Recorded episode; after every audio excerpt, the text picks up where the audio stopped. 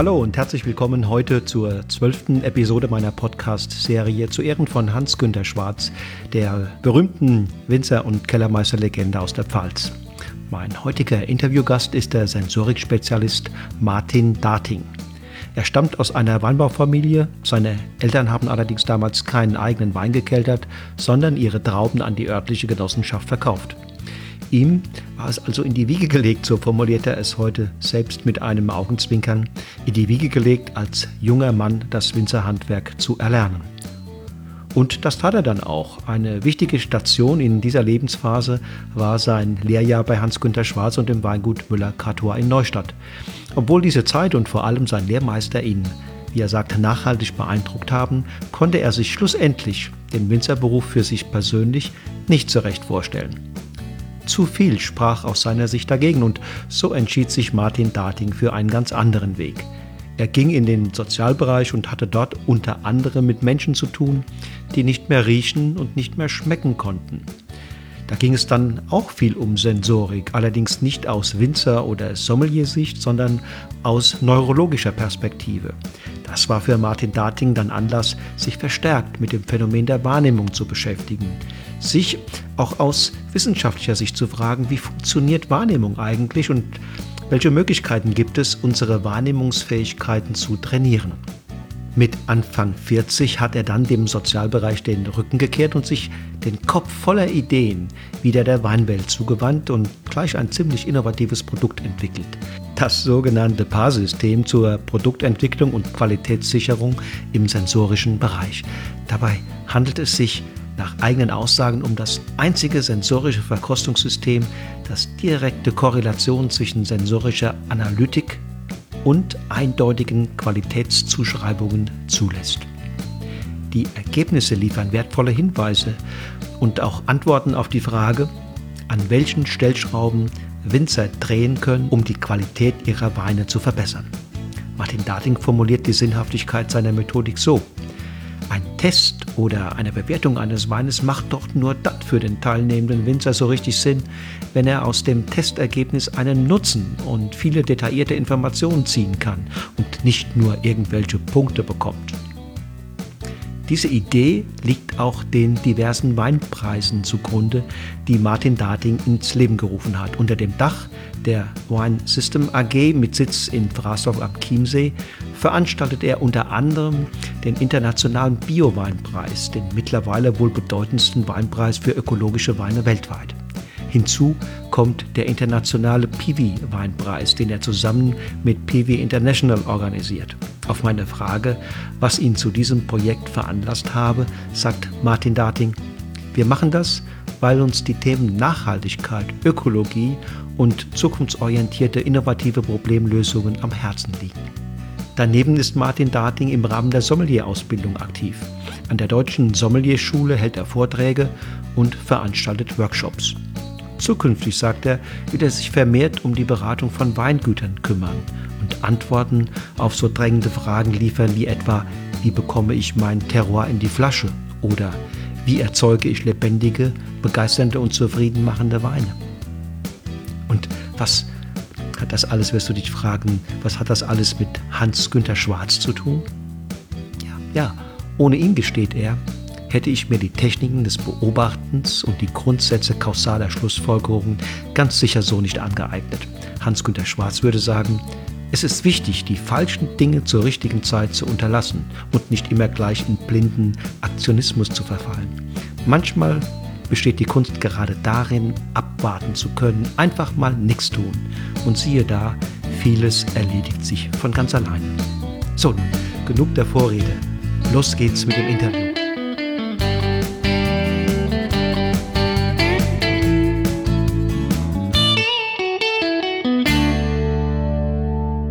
So, ich bin jetzt äh, verbunden mit dem Martin Dating. Äh, hallo Martin.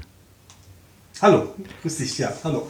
Ähm, der, der, der Martin Dating, der sitzt in der Pfalz. Das wird man gleich auch sicherlich ähm, beim Sprechen hören. Ähm, das ist ein Pfälzer. Ich kann mich erinnern, dass ich ähm, da bei einer Dating-Familie sogar ganz früh schon Wein eingekauft habe. Ich nehme an, das war der Bruder, Neffe, Papa, ich Das weiß ist der. Cousin. Das ist der ein Cousin. Cousin. Mhm, genau. Ein Cousin. genau. Ähm, so, Martin, sag doch mal, was, wer bist du und was tust du?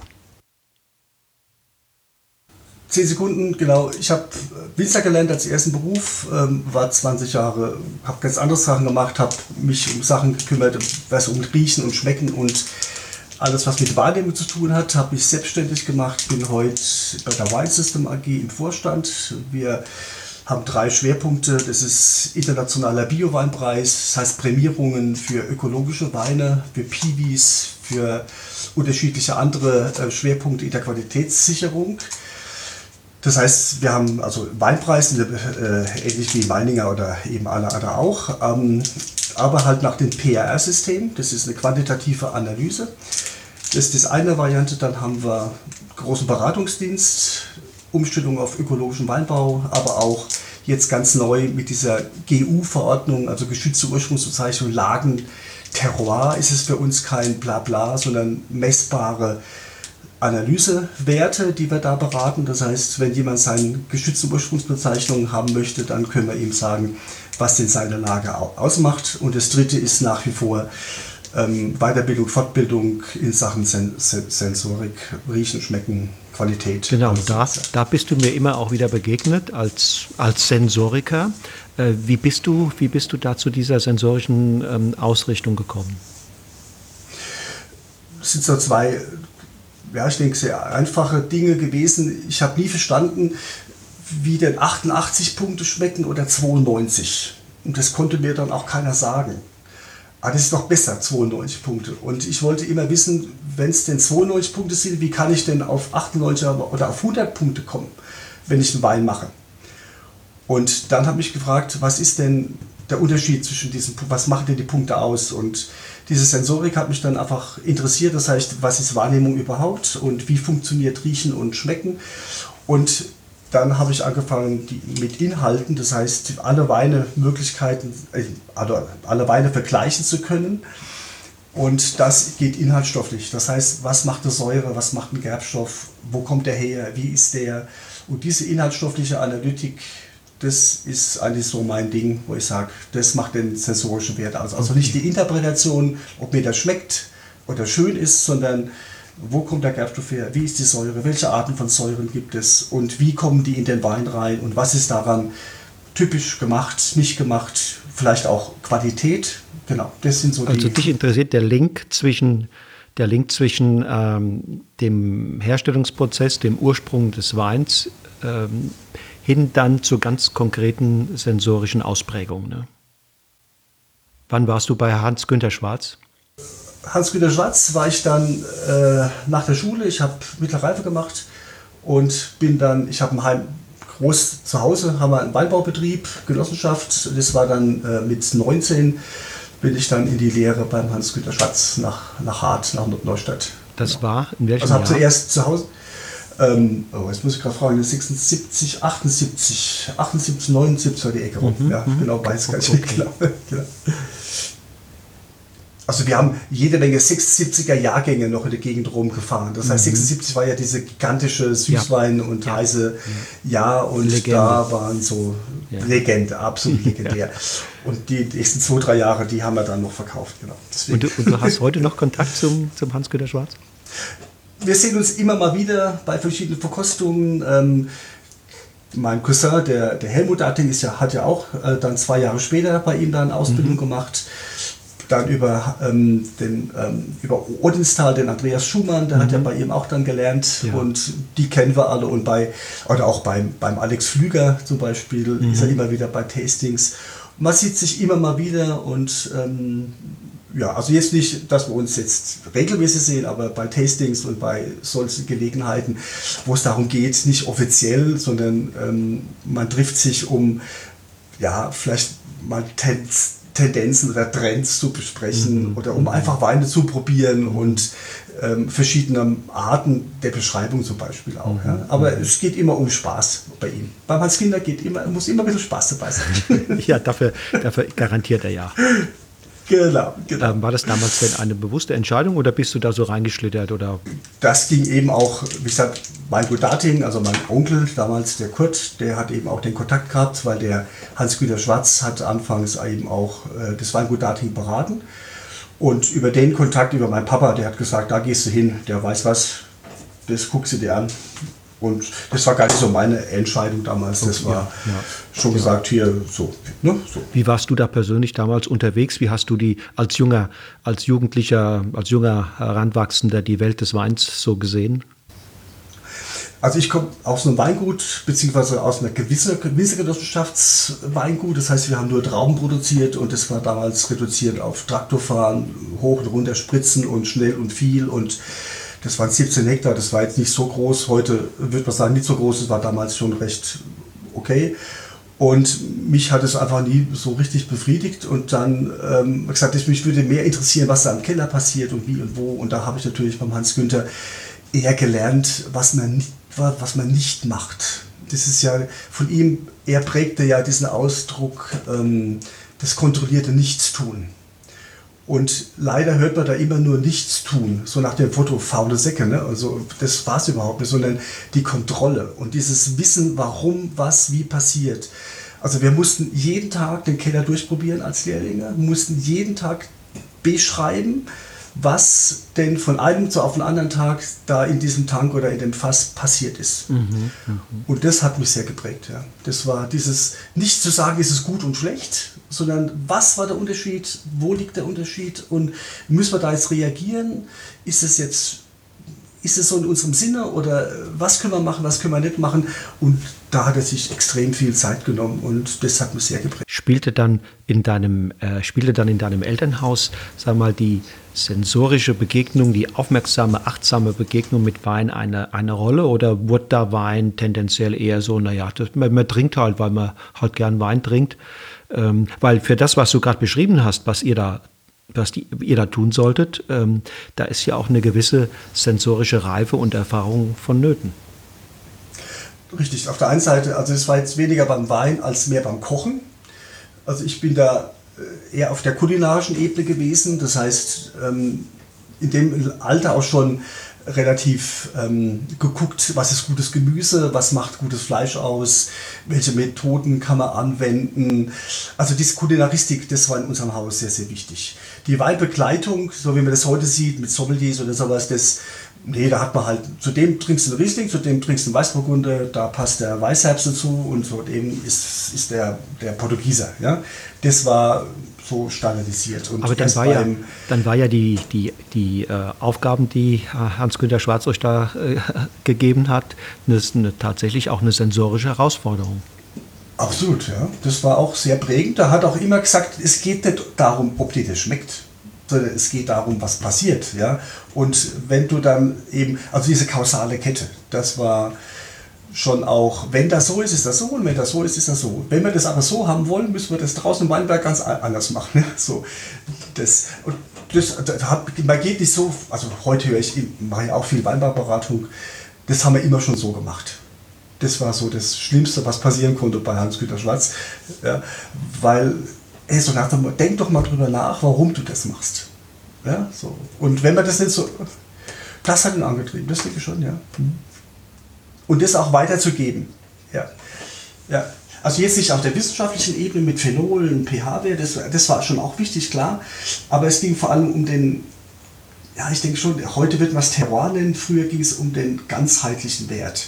Also den Wein in seiner Fülle zu entdecken und mhm. dann hinterher zu sagen, warum ist denn der so? Mhm. Warum machst, und dann war natürlich die Lage das Thema, da war natürlich die Rebsorte das Thema. Und damals ging es los mit Reinzuchthäfen. Ja? Damals ging es los, dass man gesagt hat, wir brauchen Selektionsware. Ähm, wir können nicht einfach alles da reinschmeißen, gucken, hoffen, dass beten, dass es das was daraus wird, sondern wenn wir einen guten Wein machen wollen, der in dem Moment, was Hans Güter gemacht hat, war ja Frucht und eindeutige und klare Frucht. Ja. Was heute ja also eher Standard ist, was man heute mit Enzymen und sowas sowieso machen kann. Aber Hans Güter hat es eben handwerklich gemacht. Mhm. Er hat gesagt, wir machen Wein im Weinberg. Und dann, mhm. wenn wir fünfmal da durchlaufen und wenn es mhm. hundertmal regnet und euch ihr kalte Finger habt, ja, wir gehen dahin und selektionieren wie weit. Und es wird hinterher getrennt ausgebaut und hinterher wieder geguckt, warum. Und so. Also es war akribische, ein akribischer Arbeiter. Genauer. Akribisch genau, aber nicht, aber nicht zwanghaft. Und nie, das Wort falsch und richtig gab es bei ihm eigentlich nie, habe ich nie, nie, nie so gehört. Es war immer, wenn der Wein so, so schmecken soll, wie unsere Kunden das wollen und wie wir das für richtig halten, dann müssen wir das so und so machen. Das war immer so der. Ich meine, er hat ja stilistisch damals, als du da warst, Ende der 70er Jahre, mm, auch noch eine Weile später, da hatte ja schon mit seiner, mit seiner fruchtintensiven, äh, brillanten Art schon ein absolutes Alleinstellungsmerkmal. Ja, damals war das so. Also ich denke, wenn man heute wieder von Back to the Roots redet, wenn heute Winzer, die jetzt 30 Jahre eben fruchtig gemacht haben, die gehen jetzt wieder zurück auf die Spontangärung und wieder Holzfass und wieder auf die Maisstandzeit und das war alles damals die Norm eigentlich. Man hat damals keine Reinzuchthilfe gehabt, man hat halt das geerntet und es ist halt irgendwie was draus geworden. Und ich denke, Ende der 70er Jahre ging es so los, wie gesagt, mit Reinzuchthilfen, Vorklärung, ähm, reduktive Maßnahmen im Keller, äh, weg vom Sauerstoff, weg zur Redu hin zur Reduktion, zur Klarheit, zur Frucht, zur Brillanz. Und das war natürlich für Hans Güter auch eine, denke ich, eine, eine klare Herausforderung, eben mhm. weg von diesem wenig differenzierten hin zur Klarheit. Das war so sein Ding. Woher hat er sich Inspiration geholt? Ist das sicherlich nicht alles äh, so sein, in seinem Kopf entstanden? Hm, gute Frage. Ähm, ich denke, er war jemand, der auch immer genau wissen wollte, warum das so passiert. Also was muss er tun, rein auf der handwerklichen Ebene. Ähm, also ich weiß, dass er da waren wir als Lehrlinge nie, nie dabei, dass er viel mit Kollegen geredet hat mhm. und dass da ein reger Austausch auch stattgefunden hat. Und, ähm, aber Hans Güter war nie jemand, der sich vorne hingestellt hat und hat groß posaunt und ich bin der Beste oder so irgendwas, ja, sondern dieser, äh, ja, heute wird man sagen, reflektierte, das Nachdenkende, ah ja, interessant, wenn du das so machst, ich mache das so, ah ja, mh. also dann das gehört, umgesetzt, ausprobiert, so, das, ja, das war, glaube ich, also wo es dann herkommt, wie gesagt, weiß ich jetzt nicht, aber ich denke, dieses, den Anspruch, guten Wein zu machen, guter Handwerker zu sein, das war so sein Ding, ja. Ist ja heute, wenn man gerade auch die jüngere Generation, die holt sich ja viel Inspiration auch im Ausland. Ne? Da findet man ein Praktikum in Burgundistadt ja. oder in Bordeaux oder man geht übersee. Äh, das war ja mhm. damals, glaube ich, nicht die Zeit für solche Geschichten.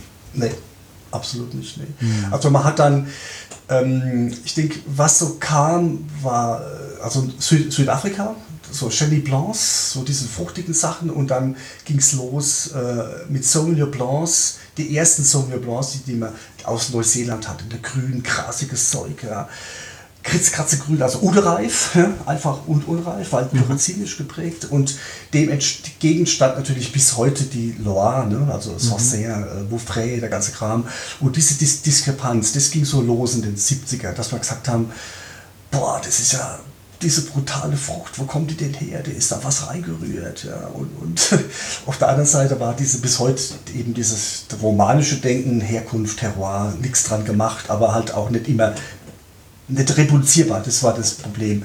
Und ich denke, diese Diskrepanz, das hat ich schon auch gefuchst und äh, äh, das hat ihm einfach besser gefallen auch, mhm. glaube ich, das Fruchtige. Mhm. Ja. Wäre, wäre Hans-Günther Schwarz, wäre Hans-Günther Schwarz heute mit dem, was er damals für richtig gefunden hat, ähm, dam, damals seine Erfolgsprinzipien, äh, wären die heute noch für Betriebe, die sagen wir mal, vorne mit dabei sein wollen, ähm, sozusagen wäre er für die noch ein guter Ratgeber? Ähm, also ich denke, die ganze Entwicklung nach also 80er, 90er Jahre äh, in Richtung Wissenschaft ging dann ganz klar auch mit 71 mit dem neuen Weingesetz in Deutschland ging einher, dass deutsche Weine müssen klar, fruchtig, brillant sein. Das war ja gerade ein paar Jahre alt, das Gesetz damals.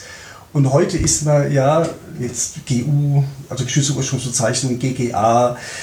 Man geht deutlich auch, also nee, kann man nicht so sagen. Es gibt aber einen Trend, die hochwertig, weil du gerade eben hochwertig sagst, ähm, die sagen, wir wollen wieder zurück, back to the roots, mhm. wir wollen wieder ähm, Originalität, wir wollen keinen Enzymzusatz zur Reinigung, zur Vorklärung, wir wollen keine harte Filtration, wir wollen wenig SO2. Alles das ähm, war damals ja die Norm. Deswegen mhm. würde ich sagen, ich glaube im Anbau, und also wir, von ihm stammt ja auch unter anderem, ähm, wir machen Wein im Weinberg und nicht im Keller. Also dieses Zugesetzte, das hat ihn total, das war nicht so seins. Also man spricht ja heute von additiver Önologie. Ne? Ja. Das hört sich besser an, als irgendwelche Pülverchen zuzusetzen. Da ein bisschen Phenol, da ein bisschen das, da ein bisschen das. Ähm, ich denke, das war damals in der Erprobungsphase und heute weiß man, das ist gemachtes Zeug. Ja? Da fahren zwar viele Leute drauf ab, das muss fruchtig, trocken muss draufstehen, süß muss drin sein. Das ging damals auch so. Ja? Äh, diese 9 Gramm, diese ominöse 9 Gramm Restsüße, die gibt es ja bis heute und alle Winzer orientieren sich an diesen 9 Gramm, aber das ist so eine fiktive Geschichte. Und ähm, da war auch Hans-Günther gesagt, 9 Gramm hin, 9 Gramm her, das muss schmecken, das Zeug. Ja? Und ähm, von daher würde ich das mhm. so seine Unkonventionalität auf der mhm. einen Seite und seine Konsequenz im Anbau, das wäre heute nach wie vor ähm, weisend. Ja? Die Weinstilistik die Weinstilistik, glaube ich, können heute sehr viel andere auch gut. Dieses fruchtige, klare, das wurde auch in den letzten 20, 30 Jahren einfach extrem, auch international eben, ähm, eben vorangetrieben.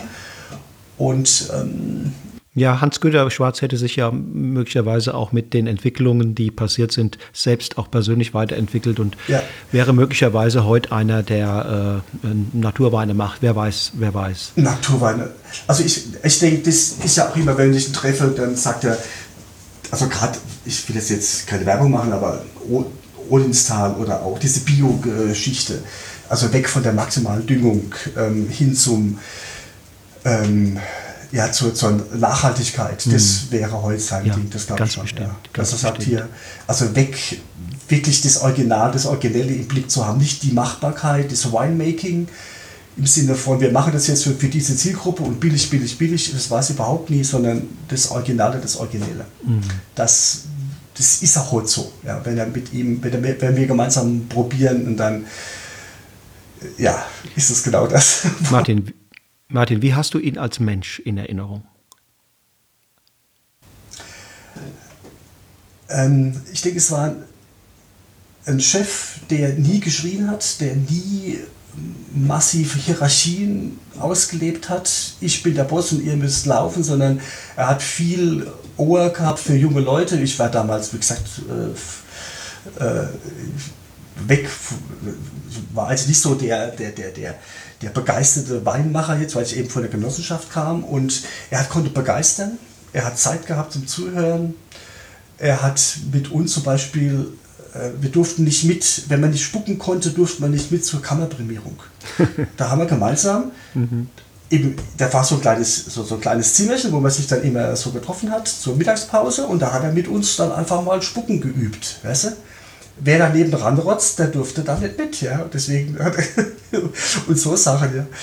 Oder ähm, ja, hat ihm ein Ohr gehabt, hat immer Zeit gehabt, ja. Und äh, das war eine gute Sache. Äh, hat sich sogar diese, diese Hefte, die man da so führen musste, ähm, da mal drüber geguckt und was ja heute viele gar nicht gar keine Zeit mehr haben. Ne?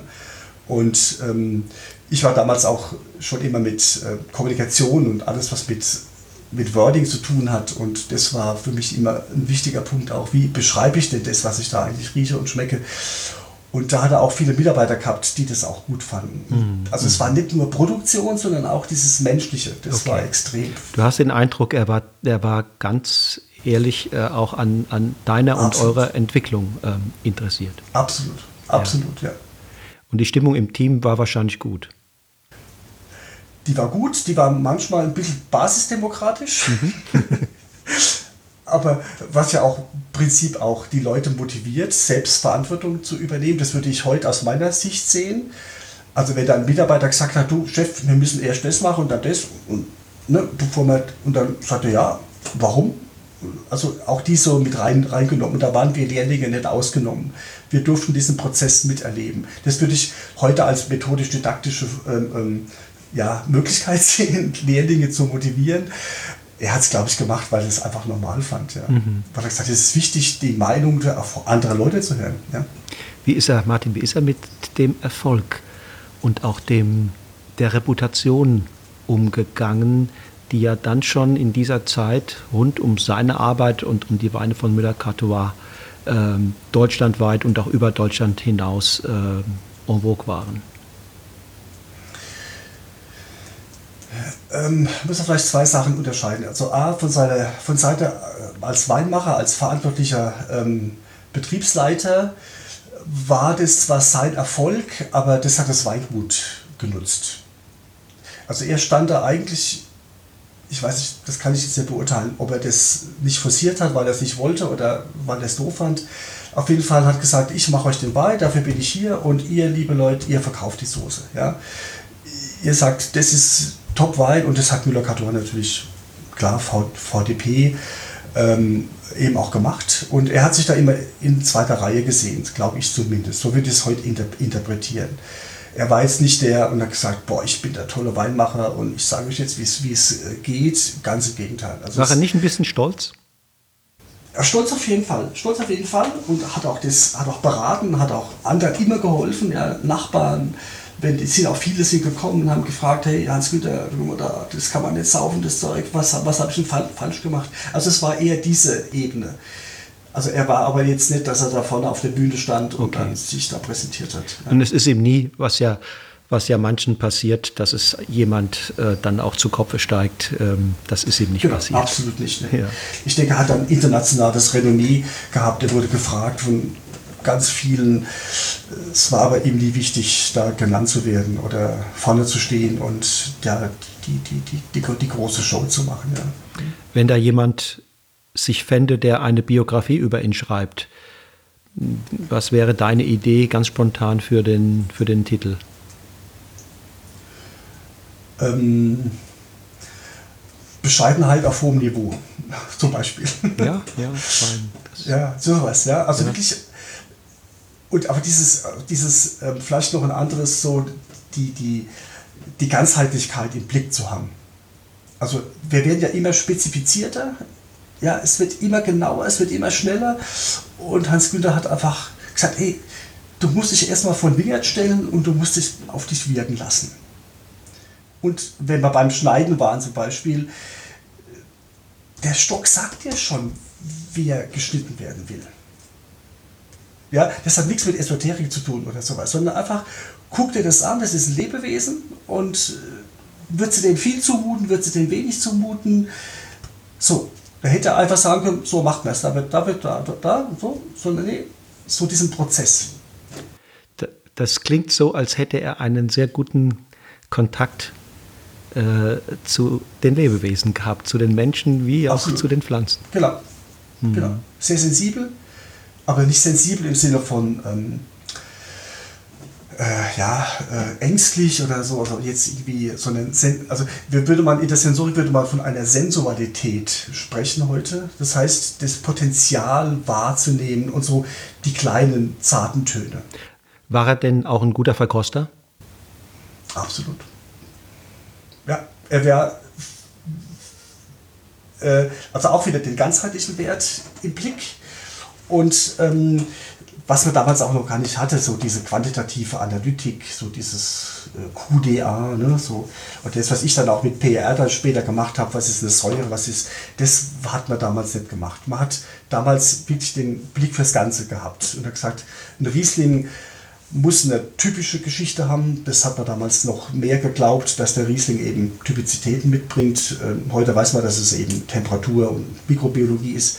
Aber ähm, so dieses Wiederkehrende, das war für ihn wichtig. Guck mal, da, der schmeckt doch ganz anders wie der und da haben wir einen Unterschied zu dem und guck mal, da ist die Säure ist ein bisschen anders und da haben wir hm, so. Also deswegen würde ich sagen, glaube ich, das, das gute intuitive Gefühl für Qualitäten, das war bei ihm absolut mhm. ausgeprägt. Ja.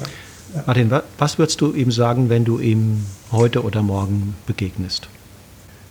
Ähm, also erstmal sagen, weiß ich nicht so genau, muss jetzt eine Minute drüber nachdenken, aber was ich immer wieder habe, ist so ein, ich kriege so ein bisschen Gänsehaut, wenn ich dran denke, ja, so, so, wenn ich ähm, sage, wow, so, so was wie, wie, wie Ehrfurcht oder so, oder, oder ähm, obwohl das ja überhaupt nicht ist, ja, das finde ich total affig, ne? So. Aber ich empfinde es nach wie vor so, weil ich denke, ich habe dieses, dieses Zarte, dieses Zurückhaltende, nicht das Laute, das boah, Rumbrüllen. Und was würde ich ihm sagen? Ähm, ich würde ihn nie als Kumpel einschätzen. Es ist immer, war für mich immer eine große Persönlichkeit. Der vielleicht kein Mahatma Gandhi des Weines, so vielleicht nicht, aber die ähnlich, ja, so ähm, ähm, mich hat es immer an Thomas Mann erinnert oder an, an, ja, an Hesse. So, diese Art zu, zu schreiben. Das ist so, also nicht keine Bildzeitung. Es war immer das Feuilleton der, der äh, Süddeutschen, mhm. was man bei ihm gelernt hat. Verstehe. So, deswegen würde ich das, also so eine Ehrfurcht, was würde ich sagen, also wir sind immer sehr herzlich miteinander und, ah, schön, wie geht's ja dann, was macht die Familie und so, und ja, klar, und na, klasse, dass wir uns mal wieder sehen. So, dieses, das ist schon das Pfälzische vielleicht auch, aber, und von meiner Seite ist es, muss ich von meiner Seite sagen, ist es eher so eine Ehrfurcht, immer wieder, wow, ihm zuzuhören, ja, und auch heute noch, ähm, es ist, ähm, ja, deswegen würde ich da vielleicht gar nicht so viel sagen, sondern einfach sagen, boah, schön, dass du da bist. Oder ja. Martin, ich, ich danke dir ganz, ich danke dir ganz herzlich. Schön, dass du dir Zeit genommen hast und so ganz offen, frei von der Leber äh, da deine Erinnerungen äh, hast hochkommen lassen. Das äh, finde ich ist genau das, was, was, diese, was diese Geschichte hier vielleicht ähm, ja. so wertvoll macht. Also dieses, äh, für Hans Günther machen wir das gerne, gar ja. keine Frage. ja, das hat sehr viel Spaß gemacht. Ja, vielen Dank, dass ich das machen durfte, dass du auf mich zugekommen bist. Ja. Gerne, sehr, sehr gerne. Mach's gut. In diesem Sinne, danke für, und äh, bis, bis bald. so, ihr Lieben, das war das Interview mit dem umtriebigen Sensorik-Experten Martin Dating. In zwei Tagen spreche ich mit Hans-Jörg Rebholz, einem Schüler der ersten Stunde von Hans-Günter Schwarz.